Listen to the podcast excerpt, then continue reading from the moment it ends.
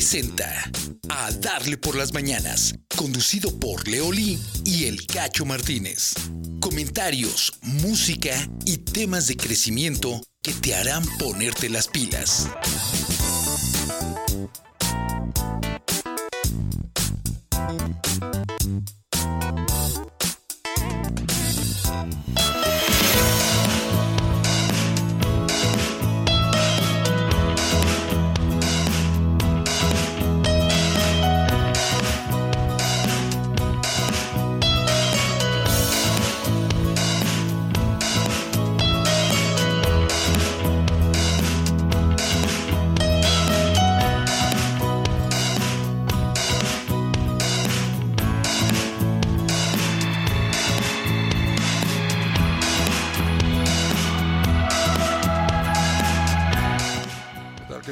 y queridas amigas, muy buenos días tengan todos ustedes.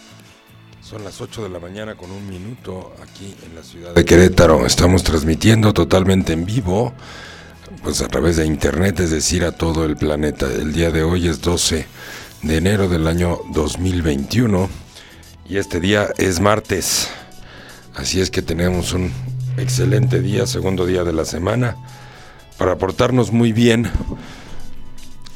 para incrementar nuestra calidad de vida, para lograr nuestras metas, para avanzar en lo que queremos, para, que nuestros valores se fortalezcan, para cada día ser más honestos con nosotros mismos, ser más sinceros y así poder avanzar en nuestra vida con la frente en alto y sin ningún tipo de culpa, ni vergüenza, ni resentimiento, porque esos tres, esos tres sentimientos son altamente destructivos. Quitémonos las culpas, la vergüenza y los resentimientos porque no sirven de nada y esos tres sentimientos lo único que sucede es que están alrededor de las demás personas. No podría yo sentirme culpable si no tuviera interacción con otras personas. En todo caso puedo sentirme responsable de corregir algunas actitudes o algunos daños que pude haber ocasionado en otras personas, pero no culpable. No tiene ningún sentido conservar resentimientos porque eso es vivir en el pasado. Los resentimientos se, se eliminan de nuestra vida cuando tomo la responsabilidad de la parte que a mí me toca, de lo que no he hecho bien, de lo que he hecho mal, de cómo me ha valido gorro ciertas cosas, de cómo he brincado ciertas cosas. Entonces los resentimientos lo único que significa es que le estoy echando la culpa a otras personas o a otra persona de lo que es mi vida. Así que no vale la pena. Vamos para adelante y empezamos un día nuevo. Y todos los días que empezamos podemos empezar de nuevo y desde el principio nos podemos resetear en base a, la a las experiencias aprendidas en el pasado.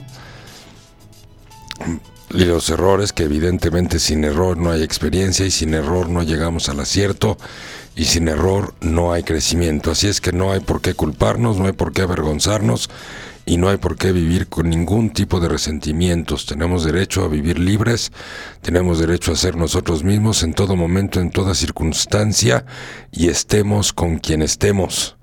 Respetemos nuestra vida, respetemos nuestros sentimientos, nuestra alma, nuestra inteligencia, nuestro cuerpo y honremos nuestra vida. Hoy, otro día más que tenemos la fortuna de encontrarnos, de conocernos, de reencontrarnos, de platicar, de recuperar amistades, amores, intimidad, de pedir perdón para ser más libres, de poder perdonar a otros también para ser más libres. No tiene ningún sentido estar cargando con el pasado ni con personas, porque entonces nuestra vida empieza a perder calidad de vida y se vuelve muy pesada. Muy bien, queridos amigos, pues muy buenos días. Estamos iniciando el día de hoy contentos y entusiasmados y como siempre nos acompaña en los controles el Cacho Martínez. Hola Leo, ¿qué tal? ¿Cómo estás? Muy buenos días. Y pues muy buenos días a toda la gente que ya está conectándose a la señal de Leoli Radio. Y pues invitarlos, son las 8 de la mañana con 5 minutos y pues hoy estamos transmitiendo a través de la señal de Leoli Radio en la página www.leoli.com.mx. La invitación es que aquí en esta página ustedes puedan entrar en el menú y en la sección radio ustedes pueden entrar y escuchar esta emisión. Esto es tan fácil porque lo pueden hacer en cualquier teléfono celular o en cualquier computadora y la señal es bastante estable. De manera tal que los invitamos también a que participen con nosotros. Estamos en el Facebook Leoli y en el fanpage eh, Leonardo Lee para que no, perdón, al revés, fanpage Leoli y en la página Leonardo Lee, donde nos pueden eh, contactar, ya sea vía inbox o en la pleca de video, y hacernos llegar comentarios, sugerencias y eh, peticiones también de alguna canción, si gustaran escuchar alguna. Y pues bueno, este, esta entrada que tuvo hoy, Leo, me encantó. Este, resetearnos, resetearnos ahorita que tenemos todo. Eh, todo el mundo revuelto con todo esto de la pandemia, pues bueno, es un buen momento para resetearnos y para pensar y meditar eh, lo que estamos viviendo y hacer un nuevo comienzo. Todos los días se puede comenzar de nuevo, pero aquí lo más importante es aprender de los errores. Quien no aprende de los errores está, está condenado al fracaso eterno. Quien no se arriesga, quien no es honesto, quien no habla con la verdad, quien no da el 100% en su actividad todos los días o más, el 120%, pues está condenado al aburrimiento, está condenado a quedarse en la misma posición toda la vida.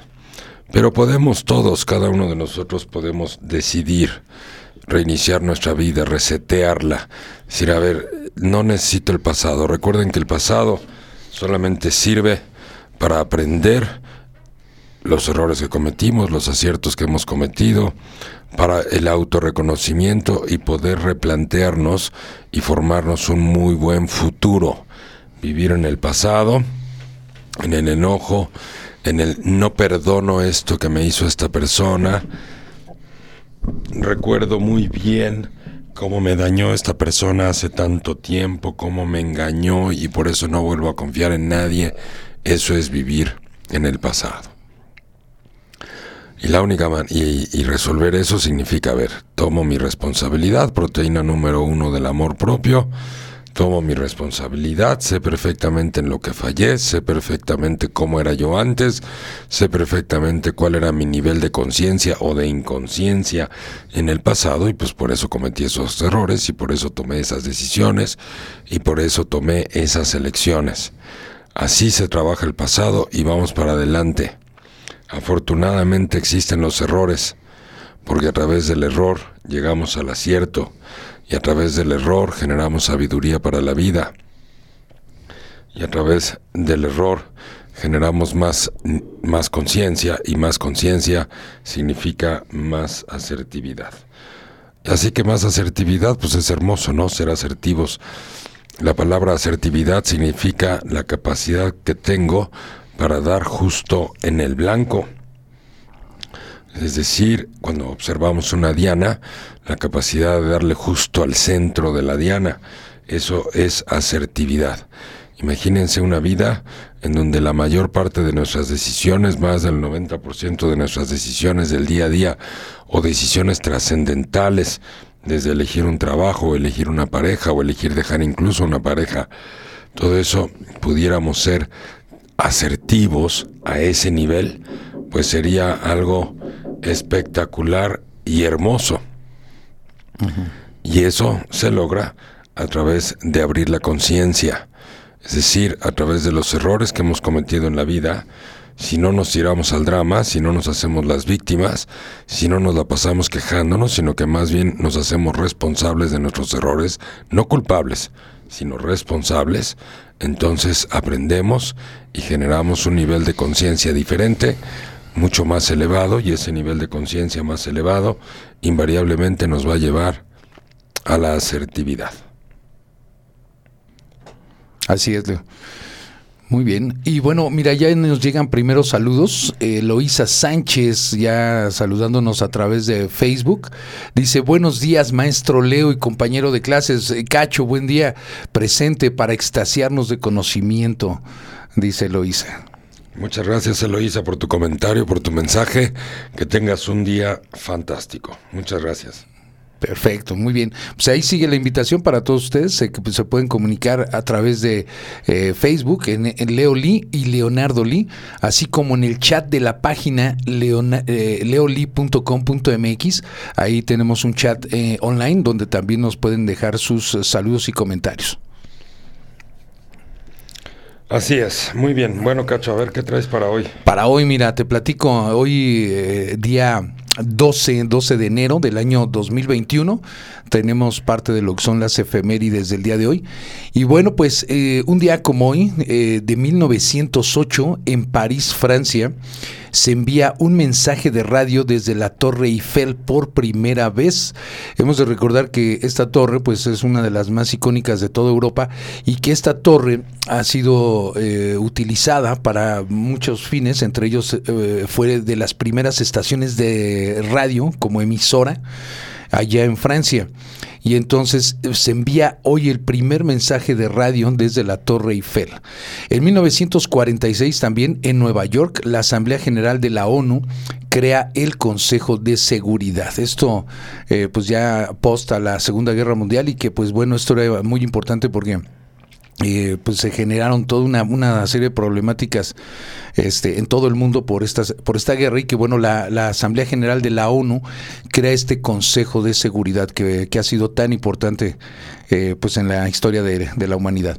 En 1948 en Estados Unidos el Tribunal Supremo declara la igualdad de educación para blancos y negros. Esto también es un tema muy importante porque, pues bueno, veníamos también de, en Estados Unidos con una segregación racial muy fuerte. Sin embargo, el apartheid sería abolido oficialmente en 1967. Y en 1966 en Estados Unidos se emite por primera vez la serie televisiva Batman, que ha sido también tan icónica y que esta fue con Adam West y Burt Ward, que fue la primera serie.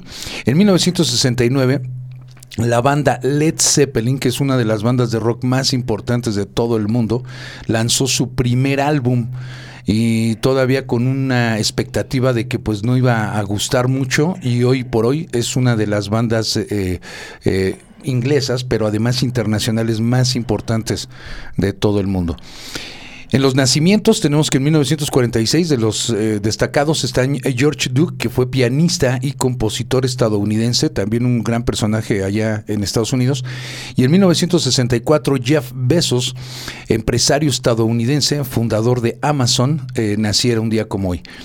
En, los, eh, en, las defunciones, en 1976, Agatha Christie, escritora británica, también muy importante, falleciera en 1976. Y en 2003, Maurice Gibb, bajista y tecladista británico de la banda Bee Gees. Así que esas son las efemérides para el día de hoy. Y que pues los Gees también fueron una banda eh, muy muy importante eh, pues en todo el mundo. No diría que en Europa porque su música se escuchó en todo el mundo. Ya habíamos platicado en algún programa sobre los Gees sobre todo allá en la, en la época de los setentas con la música disco y la película de Fiebre de Sábado por la Noche pero hoy que se festeja con ellos. Eh, la, muerte de uno de sus ah, integrantes, de Maurice Gibb. Bueno, sí, no se festeja más. No, sí, no se, se, se, recuerda. y bueno, pues... y digas felicidades. Sí. no, pues sí, pero finalmente, pues bueno, esas son los, las efemérides más importantes del día de hoy. Muy bien, excelente. ¿Qué más tienes para hoy, Cacho? Para hoy también, mira, eh, quería yo platicarte de un, de un caso, ahorita que estamos en plena pandemia y que bueno, uno, uno de los negocios que han estado ahorita sufriendo más, ahorita están dando la noticia de que muchos eh, restaurantes, eh, sobre todo en Ciudad de México, están teniendo una gran problemática por el tema de que no pueden abrir, el tema de que están muy limitados en horarios. Este, sabemos que pues hay mucha gente que depende de estos eh, negocios, tanto meseros, cocineros, eh, lavatrastes, bueno, y, en sí esto también genera una cadena porque también los proveedores, los proveedores de los restaurantes también están batallando porque realmente el proveedor pues es el que surte la carne, eh, las tortillas, este, todo lo que se consume en un restaurante. Entonces es una cadena muy fuerte que se está sucediendo ahorita en pandemia, para lo cual seguimos invitando a la gente que eh, sigan teniendo sus medidas de, prevención contra esto del COVID, porque eh, se, viene, se viene una temporada todavía fuerte en este, en este aspecto. Sin embargo, hoy quería eh, comentar un caso muy agradable de éxito de un restaurante que precisamente allá en Ciudad de México creciera, que es Casa Toño. Es una historia de crecimiento, es una historia eh, inspiradora, precisamente, y que pues bueno, hoy, hoy, quiero platicar un poquito de esto porque realmente es una, una historia que a mí me, me atrapó. Y resulta que todo esto comienza en Azcapotzalco, en Ciudad de México, donde un joven en alguna ocasión freía quesadillas en la calle, puso un anafre en, en, una banqueta y dijo, aquí voy a vender. Sin embargo, sus padres querían que estudiara, pero para él la escuela lo aburría y sabía que su camino era emprender. Eh, Turno 11 se lee en la luz roja fuera de la entrada de la casa de Toño, en la calle de Floresta, en la colonia Clavería, esto allá en Azcapotzalco. Y en medio de casas y algunos otros locales eh, comerciales fue donde Toño comenzó a formular un gran imperio. Hoy casi con 40 sucursales, ninguna franquicia, la Casa Toño se ha convertido en un clásico gastronómico de la Ciudad de México. Gente hambrienta se sienta en algunas de sus mesas o pide para llevar. Eh, esta, esta eh, historia inicia eh, platicándoles que Toño es un joven eh, mexicano de la Ciudad de México y que él inicia con un anafre en la calle cuando sus padres le pedían que fuera a, estudiar. Él, sin embargo, pues se niega y dice que lo, lo de él es hacer negocios, hacer empezar a crecer. Posteriormente sus padres lo apoyan en este emprendimiento que empezó con comida y lo permiten ponerlo en el garage de su casa. Y entonces eh, dice, hola, buenas tardes, mi nombre es Jorge, el mesero es veloz y en un santiamén acomoda un perchero junto a la mesa cuya superficie también es el menú y la comanda debe llevarla el comensal. Estoy para servirle, concluye Jorge y coloca una canasta de totopos, salsas picosas frente a mí, verde, roja y las más sabrosas molcajeteadas. Le dice un sope, por favor. Eh, esto se lo pide al mesero y en menos de dos minutos llega calientito a su mesa. La, la gente no deja de entrar una niña se emociona y abraza a su tía, pues no la ha visto en meses. Y en otra mesa, una chica le explica a otra la tarea, junto dos abogados también, mientras eh, discuten una atisborra eh, de azúcar en su café. Toño, vendiendo en, la calle, a una cuadra y media del actual restaurante de Floresta, freía quesadillas en un anafre. Sus padres querían que estudiara, pues tenía 18 años y debía comenzar la universidad, pero Toño no se imaginaba en una oficina. Quería viajar, quería emprender y hacer más cosas. La escuela lo aburría y sabía que su camino era emprender. Unos familiares lo apoyaron y le permitieron vender afuera de su casa. Comenzó con la ayuda de una señora y su hijo. Y hoy sigue trabajando con él. Ella hacía los guisados, las mismas recetas que siguen ofreciendo, y vendían al mediodía, eh, del mediodía en adelante. Cada mañana Toño montaba su camioneta y se surtía en la Merced. Luego despachaba y a los pocos meses sus padres comprendieron que su mejor escuela era el negocio y no las aulas. Así que le permitieron instalarse en el garage de su casa en la calle de Floresta esto allá en Azcapotzalco. Y Toño mudó su anafre y consiguió unas mesas y sillas y colgó una lona verde. El piso era como patio, acomodó cuatro mesas de un lado y cuatro del otro y al fondo unos muebles de aluminio. Desde ahí despachaba, atrás estaban los refrescos. Su mamá también le ayudó con nuevas recetas. Y pues la, eh, la frase era, vamos con el Toño comentaban los vecinos. Sus quesadillas, sopes y tostadas habían conquistado las tripas del barrio. El pozole llegó más adelante y Toño freía las quesadillas mientras la señora las preparaba. Eh, el garage se llenaba y así que sus padres debían entrar a la casa por un pasillito y poco a poco fue contratando más gente y la mayoría de provincia. Todavía sus empleados son mucha gente de Oaxaca y Veracruz porque dice que son los que más aguantan, cuenta uno de los meseros. Deben saber eh, trabajar con mucha presión y los de la ciudad no aguantan el ritmo. Con el tiempo se consolidó el nombre de la Casa de Toño. Cada vez se atascaba más de gente y tanto que se vio eh, forzado a sacar mesitas y sillas a la calle para que la gente pudiera esperar, pero lo sancionaron y prefirió no volverlo a hacer. Así que ahora solo hay bancas. Un indigente se instalaba también afuera del restaurante a vender aretes y bisutería vieja que hurgaba entre la basura. Toño le pedía que se colocara un poquito más lejos a los clientes porque les molestaba el olor del señor y entonces la señora se ponía a reclamarle que la calle era suya. Pero Toño siempre fue muy amigable y muy amable. Cuentan, el actual Viene Viene, que también creció en la calle, en la calle de Floresta, era un niño cuando se paseaba con su bicicleta fuera del garage de Toño, siempre se saludaban. Toño era un tipo normal, algo embarnecido, alegre y cariñoso, y hasta la fecha lo quiere. Cada vez que regresan a Floresta le pregunta, ¿cómo estás, chaparrito? Y antes de comenzar su negocio, Toño jugaba tochito en la calle con los vecinos. Ahora tiene cerca de 50 años y su popularidad subió como la espuma. Tanto que logró comprarles a sus papás una casa en otra calle y así remodeló la de Floresta y ocupó los dos pisos. La fila de espera se hacía tan larga que los vecinos vivían molestos porque no podían entrar a sus casas. Entonces compró las dos casas de junto y expandió el restaurante. Toño seguía siendo amable, bromista, cotorro y muy cuidadoso con su producto. Notó que su éxito estaba en el servicio, ser rápido, trabajó en ese sello. También es mantener buenos precios y calidad. Su visión era clara, crecer y mejorar. Cuando entre los comensales aparecía un artista se emocionaba y también los meseros, así confirmaban su esfuerzo, eh, que su esfuerzo iba por buen camino. Así tal, ah, de esa manera, Floresta es la sucursal que más se llena por ser la primera y la matriz, y aunque los comensales tengan eh, una más cercana a su casa, prefieren viajar hasta la de Floresta. El viene viene se queja de que hay muchos eh, hambrientos neuróticos que lo ofenden. Discúlpame, venía con un buen, eh, un buen de hambre, le dicen al final, y se llevan una buena propina.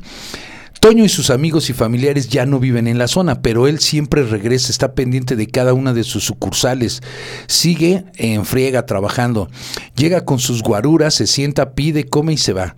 A sus encargados les comenta los errores que nota y a veces a las 4 o 5 de la madrugada llama a sus trabajadores a la planta central de cocina y revisa lo que sea necesario. Cada fin de año organiza una fiesta para sus empleados y ahí les regala cosas. Las favoritas son pantallas.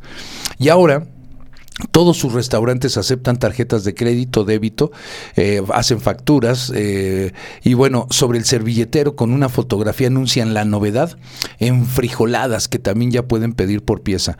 Junto con la cuenta eh, se entrega una encuesta sobre el servicio y la calidad y los domingos la casa de Toño de Floresta recibe casi 5 mil comensales.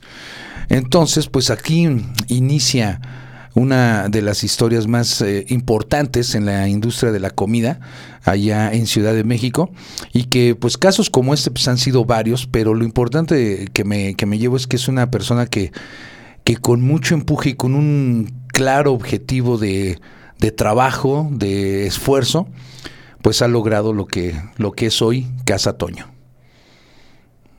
Muy bien. ¿Cuántos años tiene ya el negocio? Pues debe tener 32 años aproximadamente, porque él tiene aproximadamente 50 años y él empezó a los 18 años. Ya. Sí. Entonces, pues sí, más o menos 32 años de, de, estar trabajando. Y sí me ha tocado a mí ir alguna vez a comer ahí. Y sí, sus quesadillas son, son muy ricas. ¿No? ¿Ya has ido, no? A Casa Toño? ¿No has No. ido? Lo he visto, pero no, no he ido.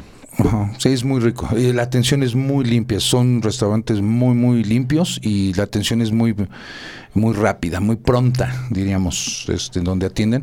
Y, y son lugares que a mí me, me contaron la historia hace algunos años y eh, dije, pues qué, qué interesante y qué importante eh, eh, esta situación. Pero ya tiene muchas sucursales en, en- en- Ciudad de México. Creo que son ya más de 20 sucursales que tiene.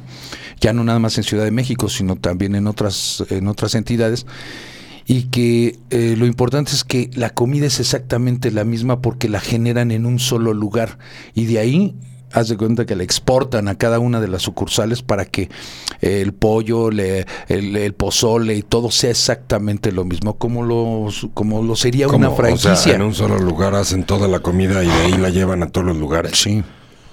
Sí, tienen eso, un... es, eso es una, es una logística complicadísima. Es muy complicado, exactamente. Pero eh, tienen una base ahí mismo en Azcapotzalco y salen camiones a repartir a todos los restaurantes. Serán los insumos, pero no la comida preparada, no creo. Ah, bueno, no sé si Sí, no, una cosa son los insumos Ah, bueno. y otra cosa es que Ah, llegue no, la sí, las comida quesadillas preparada y o todo eso, sí, no, pues no, no, no. puede ser. No, no. Sí, no, eso no puede ser. Pero bueno, a lo que me refiero Los es que a lo mejor los insumos, sí. y todo pues eso. sí, eso sí. Ujú. Pero, pero no creo que la comida preparada la, preparen en un solo lugar y la lleven.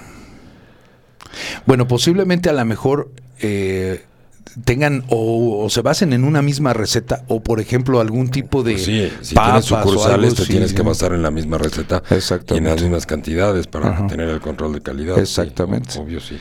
Pero bueno, Por pues eh, muy, muy, eh, ¿cómo se llama? Un- una historia de mucho crecimiento y, y de mucho. También hay otro, otra historia muy parecida a esta que a mí me tocó ver ahí en Polanco, que es la, la- el Rey del Suadero, que también fue un restaurante, una taquería que empezó en un en una banqueta y hoy tienen todo un edificio ahí en Polanco eh, y que pues en cinco años también me tocó ver un En una- Polanco, en la Ciudad de México. en Polanco, Ciudad de México, una historia de crecimiento muy pronta también ahí en con ellos ahí, ahí en Ciudad de México, ¿no? El rey del suadero. Y bueno, pues hoy sabemos que los restaurantes están cerrados, están pasando una En la Ciudad de México. eh, Sí, en Ciudad de México principalmente. Están pasando una situación ahorita fuerte, están muy muy limitados en horarios y en, y en tipo de servicio, no pueden meter o a mucha gente o de plano no pueden meter gente, todo es servicio para llevar. Y que bueno, eh, se espera que ya eh, dentro de poco. Sin embargo, ahorita hay, hay pues ya movimientos fuertes de muchos restauranteros de que quieren abrir, este, ya como sea, porque están ya en una situación terrible. ¿no?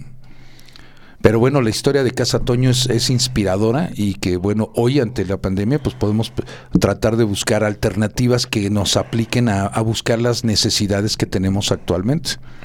Pues sí, sí, este muchacho empezó jovencillo haciendo, ¿cómo dices? Quesadillas. Quesadillas, eh, sopes y todo eso. Por eso, pero empezó con un puesto. Con un puesto en la calle. No con un restaurante, con No, un puesto en la calle en la haciendo calle. sopes y quesadillas. O sea, el problema del, del problema es- son los prejuicios que tenemos sobre nuestras propias vidas y sobre nuestras propias personas. ¿Cómo voy yo a estar haciendo quesadillas en la calle? Pues, ¿cómo no? ¿O por qué no? El punto es, si amas lo que haces, entonces no deberías de tener ningún tipo de prejuicio ni respecto de ti, ni, res- ni pensar en lo que va a pensar la gente de ti. El problema es cuando no amas lo que haces y entonces estás queriendo emprender un negocio, pues nomás por ganar dinero, o porque piensas que va a ser un buen negocio, que te va a dejar dinero, pero no tienes una pasión y no tienes una vocación para hacer eso, entonces sí tenemos un problema, porque el, el- uno, el crecimiento quizás sea muy tardado, muy lento, quizás nulo, porque no hay una pasión. Y al no haber una pasión, pues no hay una automotivación.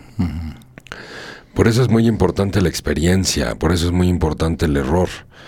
El error nos lleva a la experiencia y la experiencia nos lleva, como les dije al principio del programa, a ser mucho más asertivos en la vida. Es un problema mundial el que la gente esté haciendo actividades que no les gusta, que no les apasiona, que no les divierte, sino que nada más van a cumplir con el mínimo necesario Necesario. se, se pierde todo el potencial intelectual, todo el potencial corporal, todo el potencial emocional, pasional que puede tener un ser humano. El ser humano, cuando está apasionado, hace cosas increíbles. Increíbles. Así como estás hablando ahorita de Toño, que después construyó la casa de Toño.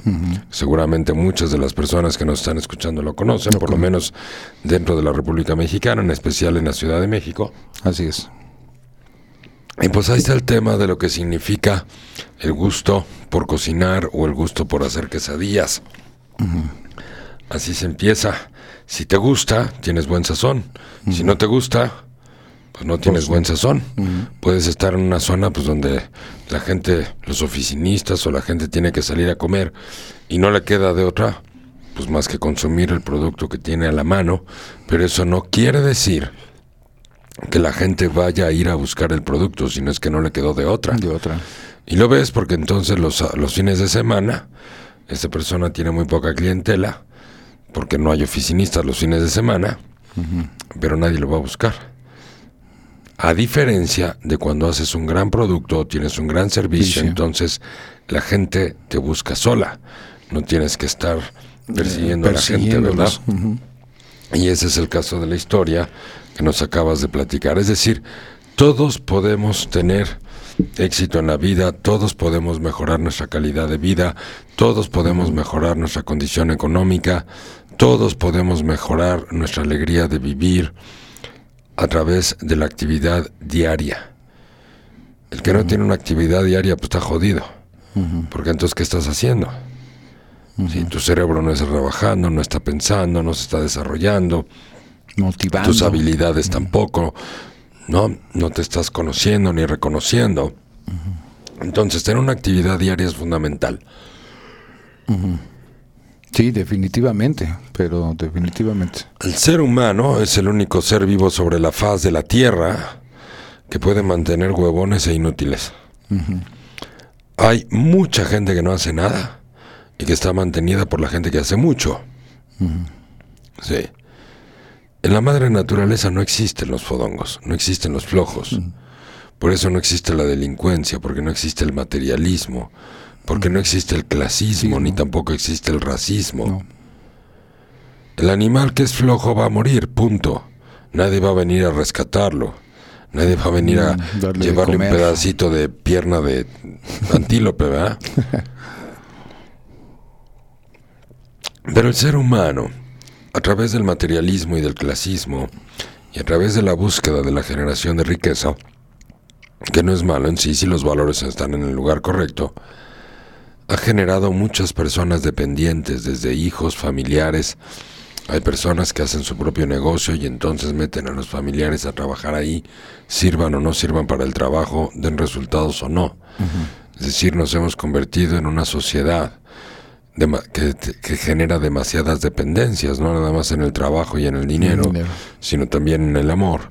Y por eso somos poco asertivos también en el amor, porque tendemos a depender, necesitamos apoyarnos en alguien, y eso no necesariamente es una relación de amor. En muchos casos sí, el amor lleva apoyo, definitivamente, claro que sí, pero cuando no hay amor y nada más estoy buscando apoyo, pues entonces lo- a veces esas dependencias o esas necesidades las confundimos con amor. Con amor. Yo necesito a esta persona, yo quiero pasar todo, yo necesito pasar más tiempo con esta persona, me ayuda muchísimo, me resuelve muchísimo, me da mucha claridad, me hace sentir bien, por lo tanto, yo creo que ya me enamoré. O yo creo que estoy en amor, por supuesto que no. Porque entonces todo el mundo está enamorado de quien le ayuda, del coach, del psicólogo, del consejero.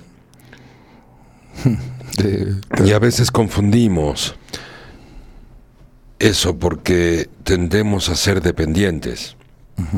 Tendemos a pensar que solos no podemos, tendemos a pensar que si alguien no me da un empleo, entonces yo no puedo hacer nada.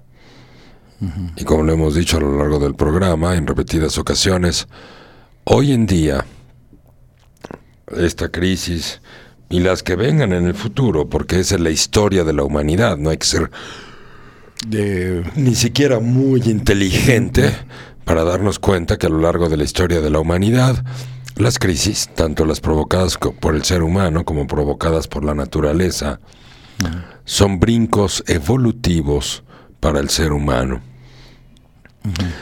Si nosotros pudiéramos dimensionar el enorme proceso evolutivo que ha llevado el ser humano y la velocidad a que lo ha hecho, a diferencia de todas las demás especies. vivas sobre la faz de la Tierra, y estoy hablando de especies vivas, desde especies moleculares, sí, del tamaño de átomos o mucho más pequeños que se encuentran en la naturaleza o en los fondos de los océanos, que después se convierten en animales y esos animales acuáticos después les van a salir patas y entonces van a poder salir del agua, sí, y van a cambiar las branquias por pulmones.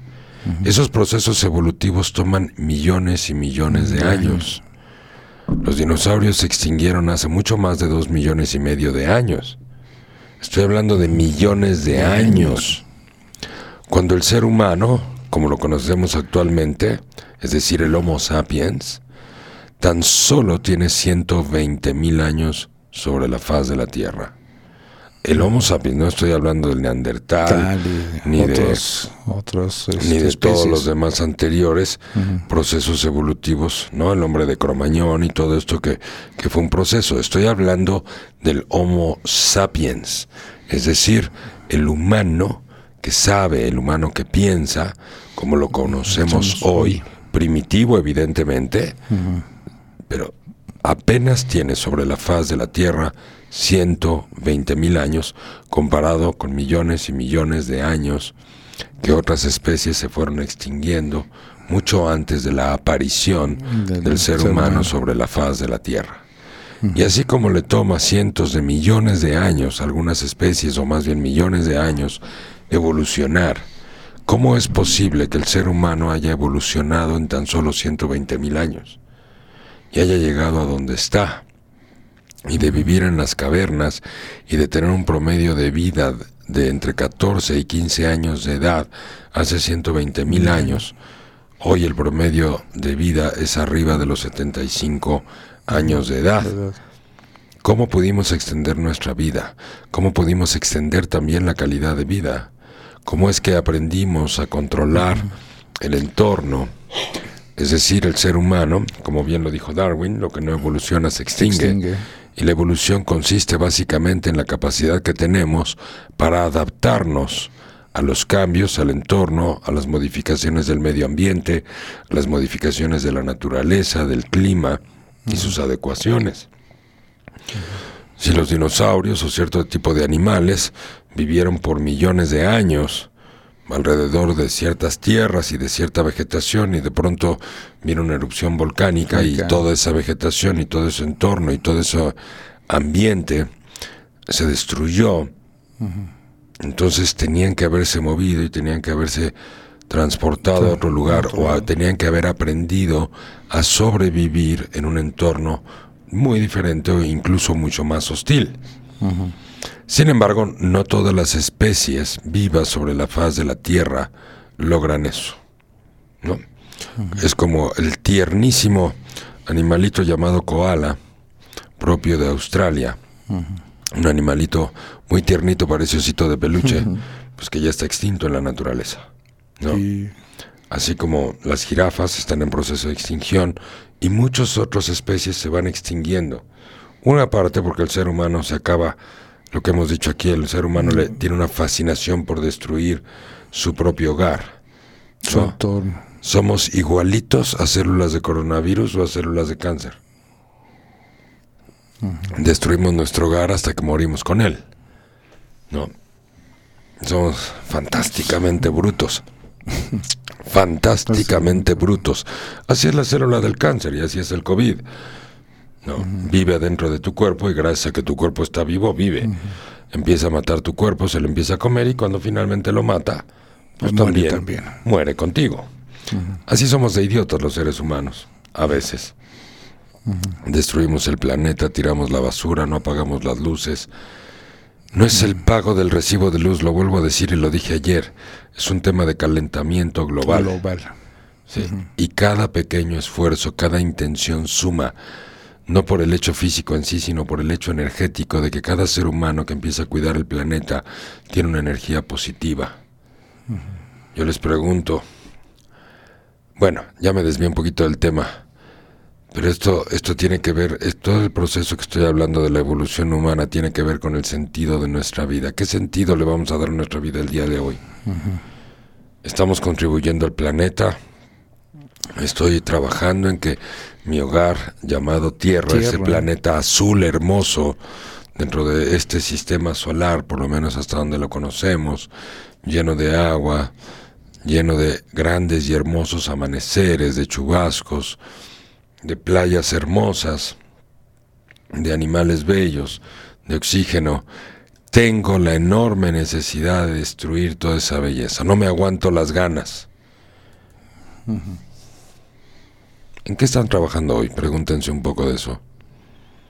En hacer dinero. En ayudar a que otros ganen dinero, en el comercio.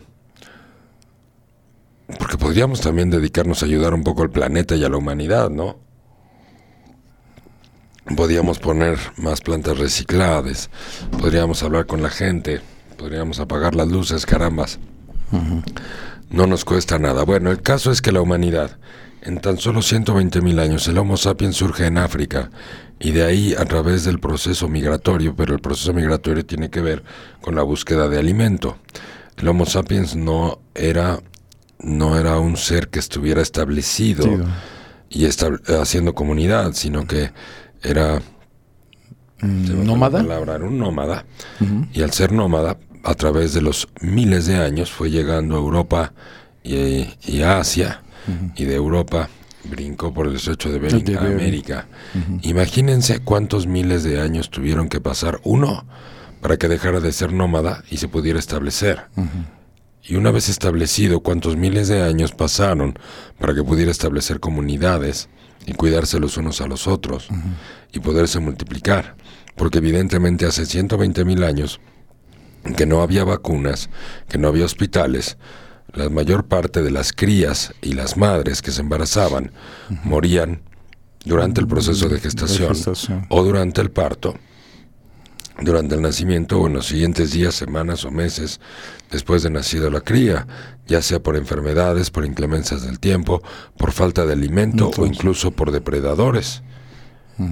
Entonces, una especie tan frágil y tan débil como el ser humano, una sola cría por año, sin garras, sin dientes, sin pelo, expuestos, siendo nómadas, caminando hasta el Polo Norte, enfrentando fríos terribles, más los que se quedaron ahí, ¿no? Y se convirtieron en esquimales y aprendieron a sobrevivir en esos climas. En esos climas. O sea, nuestra capacidad de adaptación al entorno y al medio y a lo que nos toca vivir es extraordinaria. A pesar de que somos las, quizás una de las especies más débiles biológicamente hablando, porque nuestra defensa ante los depredadores es muy pobre, no podemos correr más rápido que un tigre, ¿verdad? No somos tan veloces como un impala, al contrario. Eso, nada más tenemos dos patitas en vez de cuatro. De cuatro. No tenemos cola que nos dé equilibrio. Sí, tenemos que aprender a pararnos de pie, por- a pararnos de pie, idiota. Pues sí, ni modo que de otra manera. A mantenernos de pie. Entonces, por eso, en la medida en que el ser humano se paró sobre dos pies, porque ant- antiguamente estaba sobre cuatro patas. Cuatro patas. De alguna manera, no totalmente, pero sí usaba, usaba brazos y piernas para trasladarse y para moverse. Entonces vinieron muchas transformaciones fisiológicas también a nivel corporal. La columna, las caderas, el canal del parto se estrechó. Sí, cuando, cuando la mujer está de pie y que empezamos a caminar al año de edad, una cosa así por ahí. Sí, entonces la columna cambia. La evolución biológica en ese sentido, fisionómica, también cambia. Sí, y por eso el canal de parto se va estrechando conforme nos vamos poniendo de pie los seres humanos. Cuando estábamos en cuatro patas, pues no era tanta problema ni tan doloroso parir hijos hasta que nos pusimos de pie, ¿verdad? Pero junto con todo eso, en tan solo 120 mil años, pusimos casas, pusimos frío donde hay calor, pusimos calor donde hay frío. Donde hay frío. Nos pusimos a volar, no nada más sobre toda la faz de la Tierra, sino también salimos al espacio, hicimos investigaciones y hoy gracias a la Coca Light vivimos más de 90 años. Sí. Hicimos lugares para hacer ejercicio, para caminar, banditas de rodamiento, así como los hámsters, para poder hacer ejercicio. Sí, sí es. Porque dejamos de vivir en la naturaleza y dejamos de gozar de ella. Porque la fuimos destruyendo, evidentemente. ¿va? Entonces, ¿qué hicimos en tan solo 120 mil años? Hicimos cosas increíbles y milagrosas que ninguna otra especie en millones y millones y millones de años ha logrado hacer más que el ser humano. ¿Cuál fue la clave de esta enorme transformación? Que no nada más aprendimos a adaptarnos a, las- a los cambios y a las condiciones eh, que trajera el medio ambiente, sino que modificamos el medio ambiente y modificamos el entorno El entorno. para tener más seguridad, para tener más prosperidad, para producir más alimento. Y entonces eso nos dio una mejor calidad de vida, vida.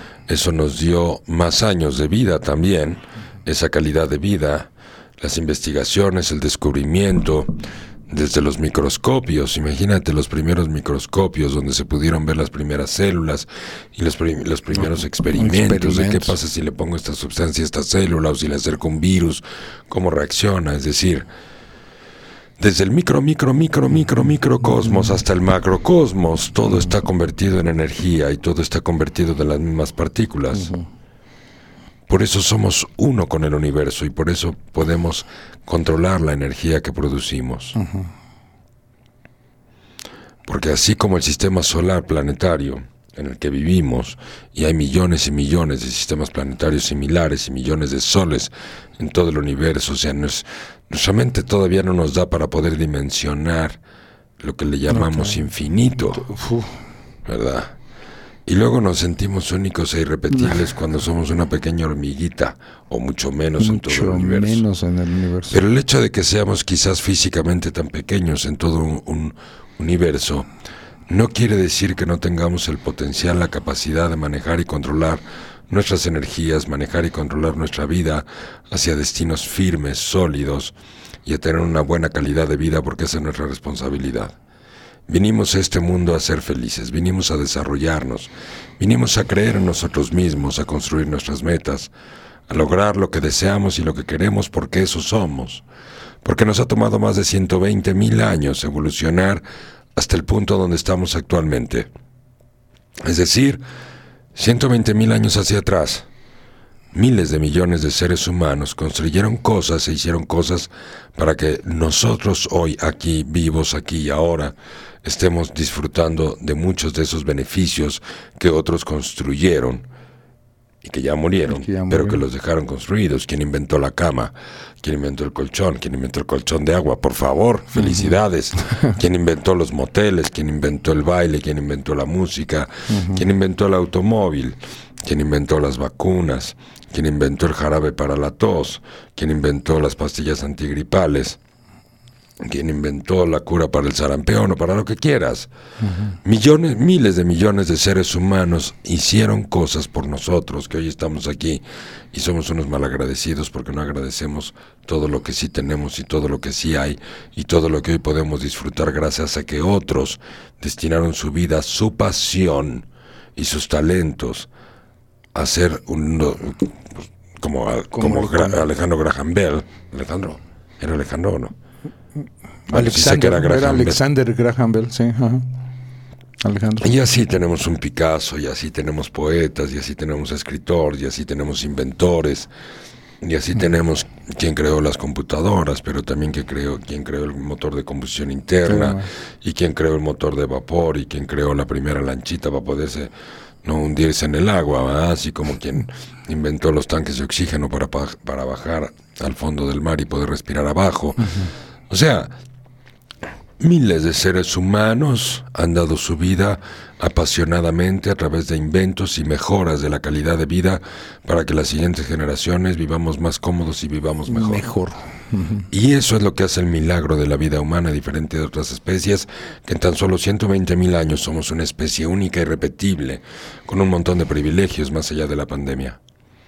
Pero toda esta evolución en 120 mil años trajo muchas tragedias, trajo enfermedades, trajo otro tipo de pandemias, lo que pasa es que el mundo no estaba globalizado, entonces las pandemias se focalizaban en un solo lugar. No se expandían tanto. Pues claro, porque no estaba globalizado el mundo. Pero ha habido terremotos, ha habido erupciones volcánicas, ha habido maremotos, ha habido etapas de hielo y de deshielo. Deshielo, Sí, o sea, nuestro mundo está vivo y se renueva y se sana a sí mismo. Yo no tengo que hacer nada más que disfrutarlo. Hoy nos tocó la pandemia. Era muy padre ir a la escuela, a la secundaria, a la preparatoria y ver los libros de historia del mundo. Y decir en tal época la, la peste bubónica y la peste negra y se murió tanta gente. Sí. Y tanta gente, muy- 40 y- más de 45 millones de muertos en la Segunda Guerra Mundial y otros tantos en la Primera Guerra Mundial. Y qué bueno que lo puedo leer en el libro de historia y que no me tocó vivirlo.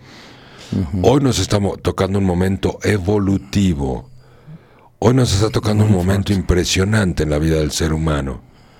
En vez de vivirlo con la negatividad, quizás deberíamos de sorprendernos y ver que hoy de nosotros, la generación de nosotros, nos está tocando la oportunidad de trascender, de hacer algo por nuestra propia vida, de no nada más ir por un trabajito para ganar dinero, sino realmente qué me toca hacer en esta crisis. Trascender, evolucionar.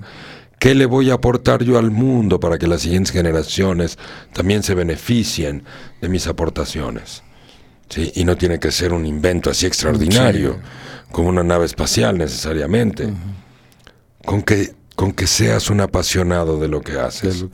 Con que seas un apasionado de lo que haces. Con que realmente ames lo que haces todos los días. En ese momento estás trascendiendo, en ese momento estás aportando un ejemplo y una inspiración para las demás personas. Pero cuando te concentras en la preocupación económica, cuando te concentras en tu jubilación, cuando te concentras en el futuro, cuando te concentras en eso que no tienes hoy, pero que quisieras tenerlo lo más pronto posible o en el futuro, porque tienes miedo de vivir sin un segubeca, porque tienes miedo de vivir sin un seguro de vida, porque tienes miedo de vivir sin un seguro de gastos médicos, porque tienes miedo de enfermarte, porque tienes miedo de que te dé coronavirus. A ver, esos miedos están en tu cabeza. Toma tus precauciones, sé responsable, hazte una vida. Vive de tus pasiones todos los días, enfócate en tu vida, enfócate en tus talentos, en lo que más amas hacer y verás cómo la vida te traerá lo que te tenga que traer. La prosperidad y la abundancia viene del enorme placer de vivir, del enorme placer de tener una actividad que realmente me llene el alma, Alma. en donde además esa actividad, como está enfocada en talentos y virtudes, es decir, está enfocado en mi persona, y yo soy un humano, razón por la cual esa actividad es una actividad humanista de manera natural porque lo está haciendo un humano. Claro. Entonces, todo eso tiene que ver con mi capacidad de aportación. Mis pasiones y mis talentos, en el fondo, son una aportación. Aportación a mi entorno, a mi comunidad, a mi familia, a la sociedad. Si tú te dedicas a eso, entonces las etapas y las crisis evolutivas, como lo puede ser esta pandemia, lo vas a poder sobrellevar mucho mejor, vas a entender el sentido de la evolución, vas a entender el sentido de las crisis. ¿Por qué tiene que venir el dolor a la vida del ser humano? ¿Por qué tienen que venir las crisis? Para ser humildes, para valorarnos, pero sobre todo para sacar lo mejor de nosotros mismos, porque ante las crisis nuestra creatividad funciona mejor. Empezamos a funcionar de otra manera, pensamos de otra manera. ¿Quién a lo largo del año pasado no llegó a diciembre y dijo, no manches, aprendí a ser agradecido, aprendí a valorar lo que sí tengo? Y habrá otros que llegaron a diciembre del año pasado diciendo, maldito año desgraciado, no lo quiero más, pinche coronavirus me lleva al carajo, no quiero más esta vida. ¿Por qué? ¿Por qué el mal agradecimiento? Porque yo me- quería mi vida como era antes, porque yo no quiero evolucionar. Yo quiero que las cosas sean como han sido para toda la vida. Por- Es decir, soy un humano antievolución. Soy un humano que quiere que las cosas se queden quietas y estáticas. Soy un humano que quiere su empleo, su trabajo, su ingreso asegurado por el resto de la vida hasta la jubilación. Es decir, no tengo el valor de explotarme a mí mismo. No quiero moverme del lugar porque prefiero la seguridad de lo que no se mueve y la seguridad de lo que no se mueve es la mayor de las inseguridades, porque lo que no se mueve se extingue, porque lo que no se mueve fracasa, porque lo que no se mueve se pudre. Se pudo. La vida del planeta es el agua. Sin agua no hay humanidad, no hay planeta, no hay animales. Quizás habrá algunos Comida. microorganismos que pudieran sobrevivir sin agua, pero son algunos cuantos. El agua es indispensable, es la vida, pero así es el amor también. El amor es como el agua. Sin amor no podemos vivir. Indispensable. Pero el agua, así como es la vida del planeta, si la estancas y no la mueves, así como es vida, se convierte también en muerte, porque el agua estancada se convierte en veneno, se pudre el agua y si te la tomas te mueres. El amor es igual. El amor es igual que el agua. El amor es indispensable en la vida del ser humano. Ser humano. Que nos amemos los unos a los otros, que nos comprendamos, que nos apoyemos, que platiquemos, que generemos risas, alegrías, que podamos compartir las lágrimas, los abrazos, los besos, las miradas, el contacto visual y el contacto físico, que es la mayor expresión del afecto Del en la vida del ser humano. El amor es indispensable. Pero si no lo mueves, también se pudre, igual que el agua. Por eso la expresión del amor tiene que estar en movimiento, la expresión del cariño tiene que estar en movimiento y tiene que evolucionar todos los días. Y estoy hablando del amor precisamente por la pandemia.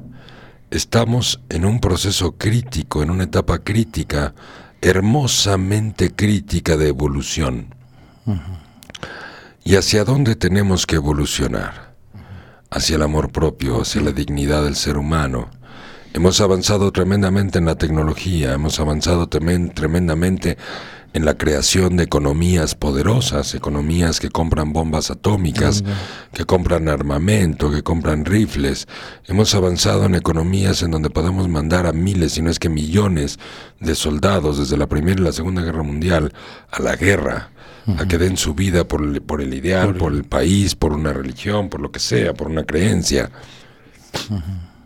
Hemos avanzado exponencialmente en la creación y la producción de papel moneda y de monedas para generar esos intercambios y para generar ese consumo que tanto desea hoy por hoy esta generación de humanos. Consumir, consumir, comprar, consumir, consumir. Salir en las redes con la nueva ropita, con la nueva playera, con el nuevo top, con los nuevos shorts. Enseñar las nachas, enseñar A, a mover el No. cuerpo. O sea, todo hacia afuera, hacia afuera, hacia afuera. Teníamos que vivir esa etapa. Era necesario, pero no podemos vivir esa etapa toda la vida porque ya sabemos que si te excedes en alguna etapa, como la etapa materialista en la que vivimos, que genera muchísimo clasismo y genera muchísimo racismo, eso genera muchísima violencia. La disparidad económica, la falta de independencia y la dependencia generada a través de los empleos o la, o la dependencia generada a través de la gente que trabaja para la gente que no trabaja, para la gente que se justifica el porque no tiene trabajo, para la gente que se justifica en su fodongués, para la gente que se justifica porque está postergando llamadas, decisiones, acciones, porque su pasión es postergar, su pasión es justificarse. Su pasión es no hacer las cosas bien, su pasión es hacer el mínimo indispensable esfuerzo, como en la escuela para pasar la materia, pues para cobrar la quincena. Si yo no soy una persona que contribuye al progreso, después de esta pandemia, entonces quizás quede a un lado del camino. Vienen años, años de cambios, no nada más la pandemia. Los procesos evolutivos no duran un año ni duran 12 meses. Sí, vienen cosas buenas y vienen, o sea, no es que la pandemia sea una cosa trágica en realidad. Es un reto, como todo en la vida. ¿Cuántas personas murieron en los últimos terremotos? ¿Cuántas personas murieron en las guerras mundiales? Claro. Sí. Hemos perdido humanos todo el tiempo. Lo que pasa es que tenemos un apego a la vida, producto de que estamos vacíos por dentro. Y ese apego a la vida nos da un apego a las cosas materiales. Lo que decíamos ayer, que decía el Dalai Lama, el mundo está como está, ¿por qué? Porque las personas fueron hechas para ser amadas y las cosas para ser usadas. Hoy en día, esta generación de humanos ama las cosas y usa a las personas. Y entonces generamos un nivel de energía negativa brutal. Que en algún punto todo lo que genera una energía negativa o cualquier cosa de ese tipo tiene que cambiar. Sí, Roma cayó en algún punto después de ser eh, tremendamente poderoso, igual que los griegos. Y no quiere decir que todo lo que crece un día va a caer necesariamente, sino que lo que estoy diciendo es que evolucionar significa avanzar. Evolucionar significa abrir la conciencia. Evolucionar significa cada día ser más inteligente. Evolucionar significa que mi capacidad para amarme a mí mismo y por lo tanto mi capacidad para amar a los demás cada día es mejor y es mayor. Que mi capacidad para relacionarme con mi mente, con mi cuerpo es mejor todos los días. Que mi capacidad para alimentarme de manera saludable es mejor todos los días. Todos los seres humanos tenemos ese potencial de cambio. Todos los seres humanos tenemos ese potencial tanto para adaptarnos a las nuevas condiciones del medio como para modificar el medio y mejorar nuestra calidad de vida. Y hoy la pandemia y lo que venga en los próximos años será para marcar un proceso evolutivo en la humanidad. y aquí va a evolucionar. Bueno, todos vamos a evo- evolucionar. Lo que pasa es que hay unos que vamos a evolucionar por conciencia y vamos a entender de qué se trata el juego. Y entonces al entender de qué se trata el juego, que se trata de amar, se trata de cuidar el planeta, se trata de seguir haciendo dinero, porque eso no tiene nada de malo. Sin embargo, si valoramos primero la vida humana, si ponemos primero el amor y después ponemos las cosas materiales, entonces vamos a evolucionar mejor. Si puedo dedicarme y establecer una actividad en mi vida que contribuya realmente al bienestar del ser humano y no nada más a la economía del ser humano, y no nada más procesos de comercialización, porque esos procesos, todos los procesos de, comer- de comercialización y financieros se van a transformar también en los próximos años, en los procesos económicos se van a transformar, porque tienen que estar centrados en valores, en valores de progreso, de evolución y de aportación. Aportación. Entonces lo que me tengo que preguntar es, ¿qué de nuevo estoy aportando yo al mundo? O simplemente hago todo lo que el mundo hace. Cuando soy único e irrepetible y tengo todo el potencial. Si soy maestro de inglés, pues hay un montón de maestros de inglés. Si soy psicólogo, hay un montón de, psicólogos en el planeta, sí, pero ¿cuál es la... de- Yo por qué hago la diferencia? Yo por qué estoy haciendo la diferencia? Porque yo estoy trabajando con amor, porque yo estoy trabajando con pasión. Si soy maestro de escuela, hay pinche mil maestros de escuela, millones de maestros de escuela en todo el planeta. Pero ¿cuál es la diferencia entre un maestro y el otro? Quizás el amor y la pasión y la entrega que tiene hacia los niños, la manera de involucrarme en sus vidas, en sus corazones. Y no nada más llegar y dar la clase, clase. frente a un pizarrón. Sí. O sea, me estoy remitiendo a qué. Esa va a ser la enorme diferencia No importa la crisis que vivas, hoy es una pandemia, pero también tenemos crisis personales.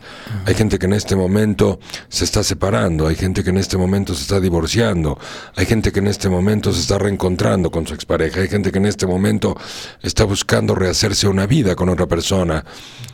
No importa lo que estés viviendo, finalmente todos vivimos riesgos, todos vivimos dolores. Hay gente que ahorita está padeciendo la pérdida de, la pérdida de un familiar, familiar. o la enfermedad de un familiar. Se llama crisis, se llama dolor, pero el dolor apunta a la evolución. La crisis apunta al movimiento. La crisis y el dolor apuntan a la superación personal, a mejorar nuestra calidad de vida todos los días. Para eso sirve el dolor, para mejorar, para crecer, para hacernos grandes, para valorarnos y para contribuir a la humanidad cosas nuevas, innovaciones, comodidades nuevas y no seguir contribuyendo nada más al materialismo de los demás. La gente hoy si no gana dinero no quiere hacer nada.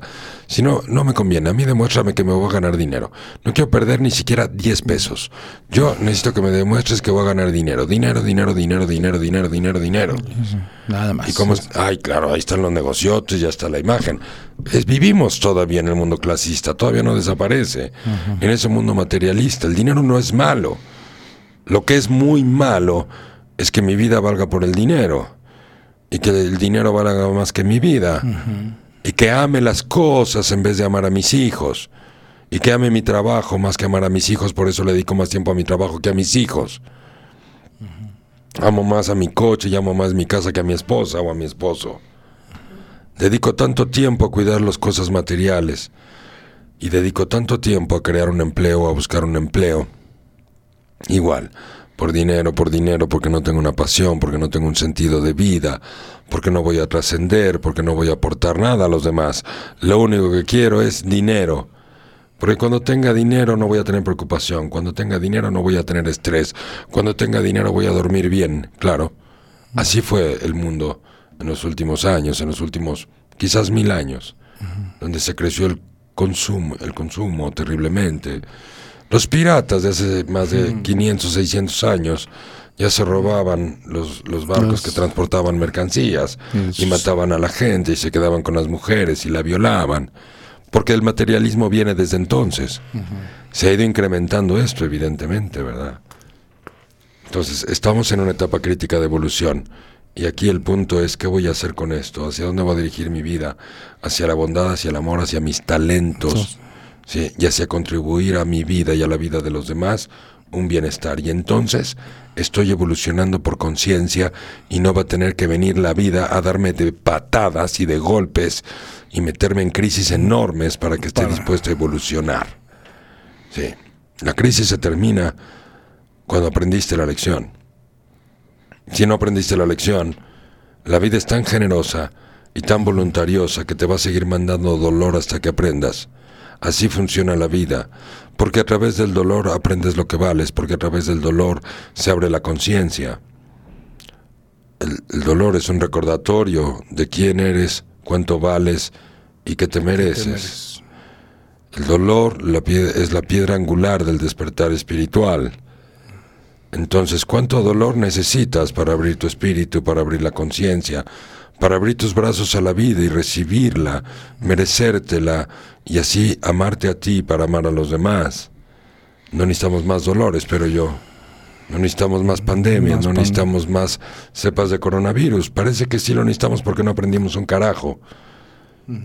Porque seguimos destruyéndonos a nosotros mismos, porque seguimos generando violencia y gritos en los hogares, porque seguimos generando separaciones, divorcios, porque seguimos causando dolor en nuestros hijos, porque no los amamos, porque le hemos dejado la responsabilidad de la formación de nuestros hijos a otras personas, a la nana, a la abuela, a la escuela, pero no nos hemos hecho cargo de nosotros amar a nuestros hijos realmente. Tú eres mi vida, mis hijos son mi vida. El amor más grande de, de mi vida son mis hijos, nada más que no tengo tiempo de estar con ellos. Tengo que ir a trabajar y gracias a que gano dinero puedo pagarle a alguien que los cuide, los cuide. puedo pagarle a alguien para que los abrace, puedo pagarle a alguien que los ayude a la escuela, puedo pagar las colegiaturas para que alguien nos enseñe, pero los amo con todo mi corazón, por eso puedo pagarle a alguien para que esté con ellos. ¡Wow! ¡Viva el materialismo! ¿no? Qué fuerte. ¿qué estoy haciendo con mi vida? Para eso, esta crisis significa esto y vienen más. Y vienen más porque estamos en, en plena transición. Medita en esto, piensa en esto, enfréntate a ti. ¿Cuánto dolor más necesitas para ponerte como el valor primero en tu vida, el amor? Y desapegarte, desapegarte quiere decir soltar, quiere decir volar más ligero. Todo lo que esta pandemia te haya quitado significa que tus alas te van a llevar más alto porque vas más ligero, vas más ligera, porque llevas menos peso, llevas menos carga. Por eso es terrible acumular cosas en casa. Ter- las cosas materiales, la acumulación de cosas es terrible. Es terrible. Cargar con traumas, cargar con resentimientos, es peor que cargar con cosas materiales. Cargar con vergüenza, cargar con culpa, cargar con enojos. Con enojos, soy tan enojado porque en esta pandemia no sabes cómo se han portado mis amigos. Estoy tan enojado, tan resentido porque mis papás no me han querido ver. Estoy tan enojado porque mi mamá no vino a mi cumpleaños. Es porque dice que yo salgo a la calle sin cuidarme y ella se cuida mucho. O sea, maldita sea, carajo. Estoy tan enojado, tan molesto porque el mundo no funciona como yo quiero, a la hora que yo quiero. Es puro berrinche. Estamos enfermos de dependencia. Por eso no podemos amar. Porque la dependencia es el enemigo del amor. Si tú tienes dependencia a cosas o a personas y estás, tu estado de ánimo está cambiando por las cosas y por las personas una y otra vez, tienes dependencia y el que es dependiente no puede amar. Y el que no puede amar no va a poder evolucionar. Bueno, caramba, nueve de la noche con nueve de la noche, ¿eh? nueve de la mañana con ocho minutos. Vamos a un pequeño corte y regresamos rapidísimo porque nos quedan 20 minutos de programa. De programa.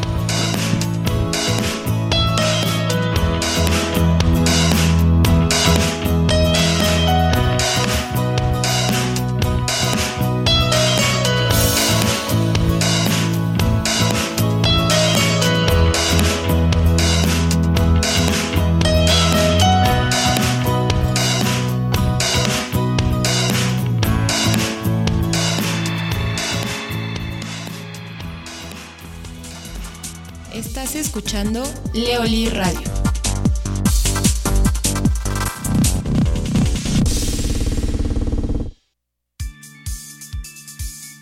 Metodología Leoli. Metodología psicológica, pedagógica terapéutica, desarrollada por Leonardo Lee.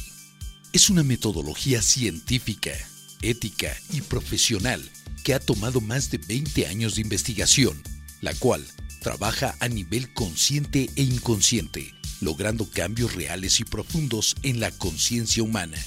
Se ha llevado a diferentes partes del mundo con mucho éxito. Canadá, Estados Unidos, Centro y Suramérica, así como a diferentes países de Europa. En la actualidad, ha demostrado mejorar la calidad de vida del ser humano en sus tres áreas básicas de ocupación y preocupación diaria. El trabajo, el dinero y el amor.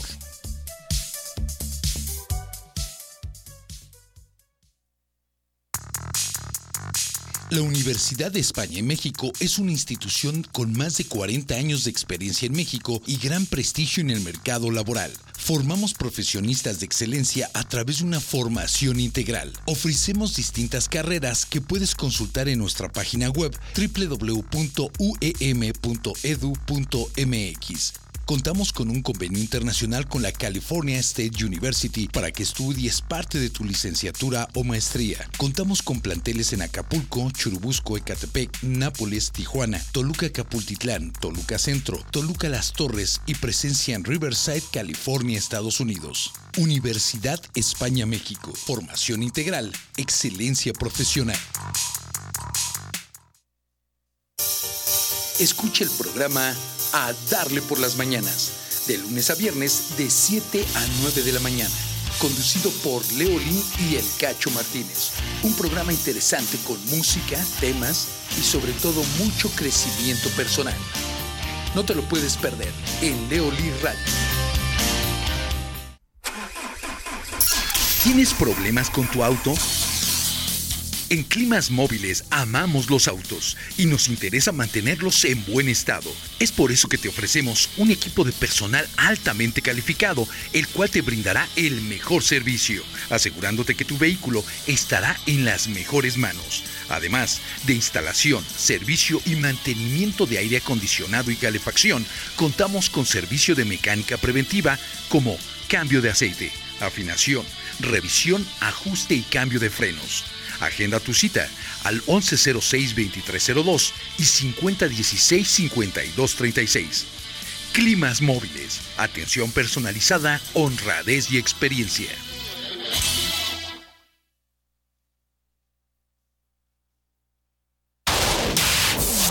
Estás escuchando Leoli Radio.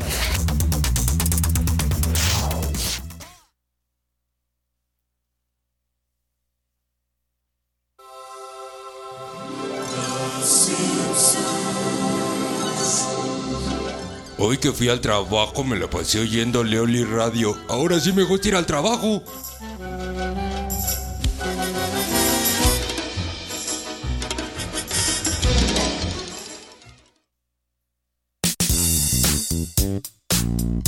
Leoli Radio presenta A Darle por las Mañanas, conducido por Leoli y el Cacho Martínez. Comentarios, música y temas de crecimiento que te harán ponerte las pilas.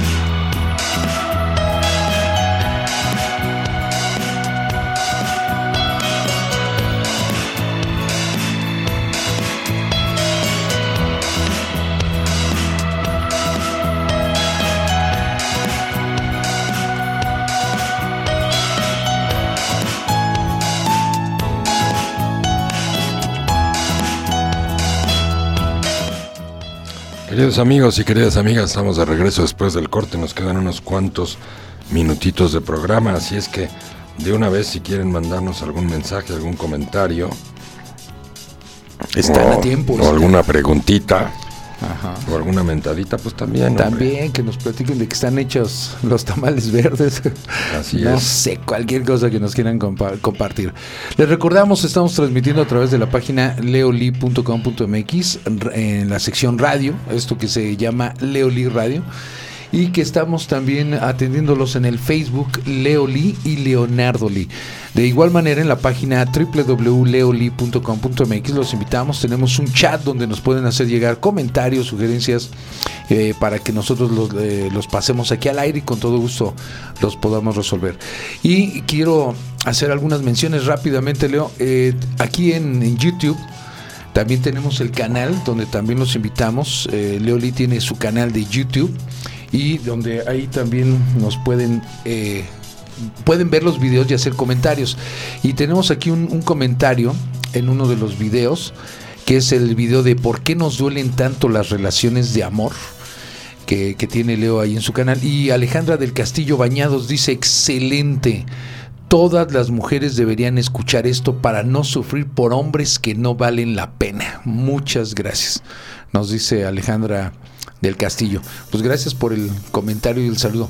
Angélica Sánchez también ya mandando saludos. Dice buenos días, abrazos y bendiciones y pendiente escuchándolos. Nos dice eh, Angélica. Igual abrazos y bendiciones de regreso, Angie. Un placer que nos estés escuchando. Así es, muchas gracias. También eh, en un eh, video de eh, Leo en su canal, dice, el video se llama Dependencia y Codependencia. Ya Nava pregunta, ¿en un área de tu vida se puede ser dependiente y en otra codependiente? Sí, por supuesto que sí. Hay áreas donde somos dependientes. Acuérdense que la dependencia es un proceso mental inconsciente.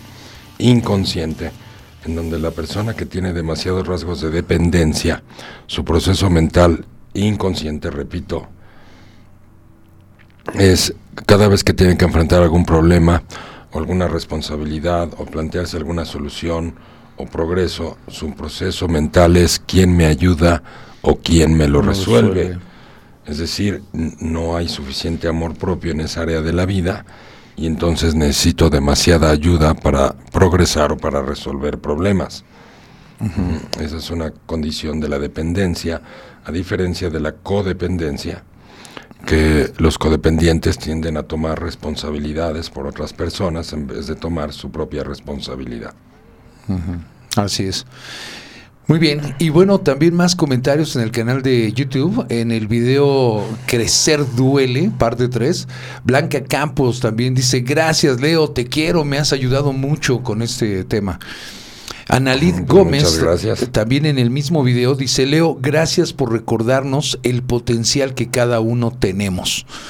Eh, ah, Pero estás, estás ¿en qué el video? mismo video de Crecer Duele, parte 3. En el, Ah, estás eh, hablando del mismo video de del mismo video. Son comentarios que han dejado en el mismo video y son comentarios varios que han hecho eh, sobre los contenidos que, que tenemos ahí en el canal.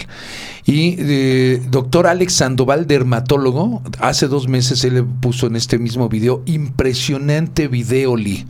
¿Eh? Así que te deja ahí también el, el comentario. Y así pues también hay muchos, muchos comentarios al respecto de estos. Dice no, Lucía Norma Rodríguez Ulloa, Leo Lee, saludos y me da miedo tomar las decisiones. Mi vida se ha ido muy rápido, ha sido sobre la marcha.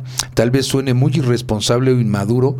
Asumo la responsabilidad y gracias, me gustan muchos tus videos. Ah, pues muchas gracias a todas las personas que entran a nuestro canal en YouTube y nos hacen el favor de dejar los comentarios. Digo, es la mayor parte de la gente pues entra a YouTube a ver videos, ver ¿no? videos. Ya el que dejen un comentario pues es algo hermoso y muy agradecidos con sus comentarios. Y que pues bueno, los contenidos realmente les estén ayudando. Eso es, Esa es la idea. el Así punto es. más, más Esa importante. es la idea, que podamos poner al alcance de la gente información y conciencia para que nuestra vida mejore todos los días. todos los días.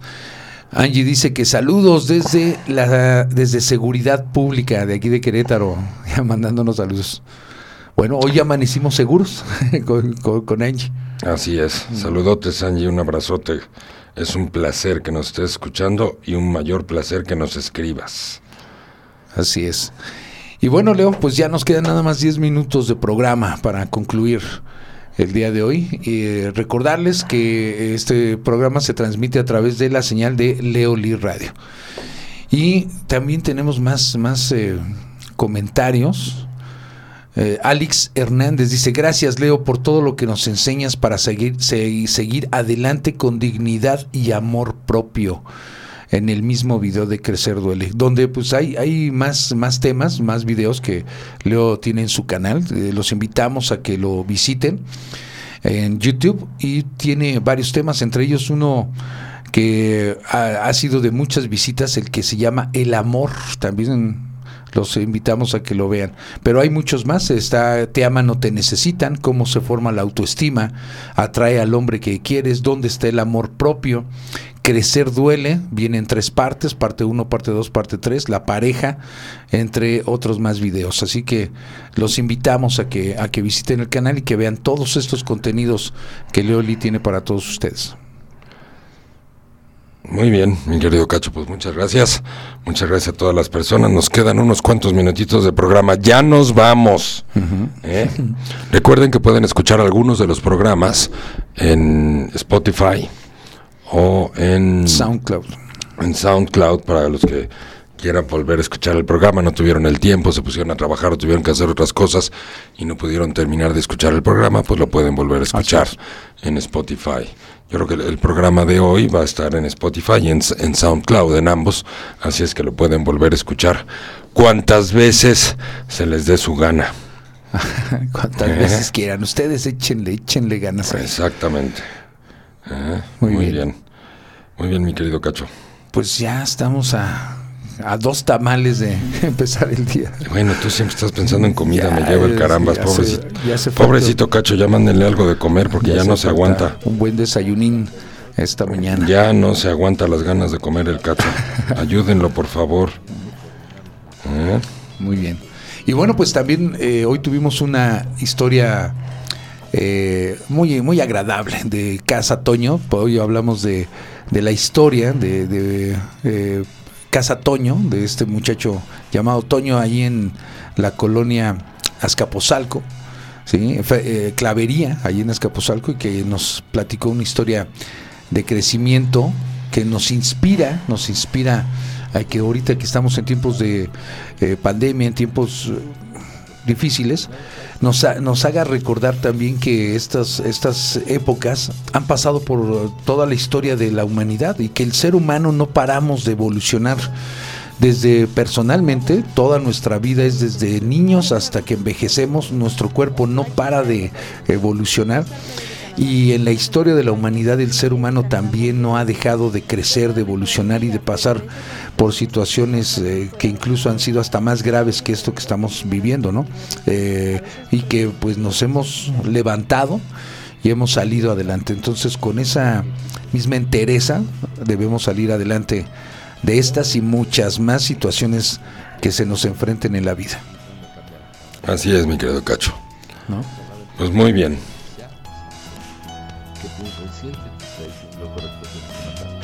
¿Qué pasó? Que oye un ruidito como de voz, pero no. ¿Ya estás oyendo voces, ya, oigo, Cacho? ya oigo voces. No, Hijo, bueno. no es posible. ¿Cómo es eso? No, pues ahora sí, ya, pobrecito, pobrecito del Cacho. Ya manden un tamalito. Un tamalín. Aunque sea de rajas. A ver, mira, ya nos está llegando un- de una lo que pregunta. sea, porque pobrecito. Con saludos para Alejandra. Estoy viendo aquí ya, nos están haciendo llegar comentarios en el chat de la página. Alejandra Gesagel. eh, mil gracias, Alejandra. Dice su pregunta, déjenme ver, es que se atora un poquito aquí. Mm. ¿Cómo puedo despegar del padre de mis hijos si es tan noble y atento ahora que estamos separados? ¿Cómo A ver, puedo ¿cómo puedo despegar del padre, así dice la pregunta, de mis hijos si está tan noble y atento ahora que estamos separados? ¿Cómo puedo despegar del padre a mis hijos si está tan noble y atento ahora que estamos separados? Ya no entendí. ¿Cómo puedo despegar? Del padre de mis hijos. No sé si se refiere que se quiere de- separar ella de sus hijos o despegar al padre de los hijos. Entonces, pero A ver, yo lo que entiendo es que está separada. Y ahora que está separada, pues el chavo se está portando... se está Pues portando bien, buena mejor, onda. Mejor que como No, pues qué bueno. Eso No. es una muy buena... Es Noticia, una muy buena ¿no? noticia. Lo mejor que te puede pasar cuando te separas de alguien o te divorcias, pues es tener una muy buena relación con esa persona, sobre todo si tienes hijos con esa persona. Por, por bienestar de uno, porque si estás en paz con tu expareja, pues tus hijos también están en paz. En paz. Y entonces puedes hacer una separación con cariño, con amor, en vez de a golpes y a humillaciones y gritos y mentadas y ¿no? Y en a- donde además los hijos pues sufren muchísimo, ¿no? Lo mejor que te puede pasar es eso, entender que simple y sencillamente no coincidimos, no nos podemos llevar bien, pero eso no quiere decir que no podamos tratarnos con respeto o incluso con cariño. ¿no? Claro, cuando estoy en un proceso de duelo y todavía tengo mucho dolor, o, o, pues no, no es tan fácil, eso se logra más en el tiempo. Hay gente que se queda enojada el resto de la vida, hay gente que se queda siendo la víctima el resto de la vida, entonces por lo tanto nunca puede llegar a establecer una relación cordial de respeto, incluso no de amor, pero sí de cariño con la expareja, porque al final de cuentas dejamos de ser pareja, pero no dejamos de ser los papás de los niños. los niños. Lo que hemos dicho en otros programas, en una separación, en un divorcio, el divorcio es para los esposos, pero no para los, No padres. los padres. El acta de divorcio dice se separan tal persona, ¿no? Dejan de ser esposos Juan y Juanita. Pero no dice el papá y la mamá de los niños tales dejaron de ser papá y mamá. Eh, Eso no dejamos de serlo. Entonces lo mejor que puede pasar es eso y estar muy agradecido de que hay un buen trato y de que es con cariño, Claro. ¿no? Eso sí, es muy importante. Muy bueno. importante. Sí, que hoy, hoy en día la gente acaba sus relaciones y acaban de muy mal modo y este y llevando toda esa tragedia además a los hijos. Entonces sí está, qué bueno, yo creo que es buena noticia. Así es, mi querido. Muy Cacho. bien. Muy bien. Pues queridos amigos y queridas amigas, un placer haber compartido esta mañana de martes, 12 de enero del año 2021, con todos ustedes. Un placer sus comentarios, un placer sus preguntas. Les mandamos besos y abrazos en donde quiera que estén y nos escuchamos el día de mañana a las 8 de la mañana. Que tengan un día extraordinario. Muchas gracias.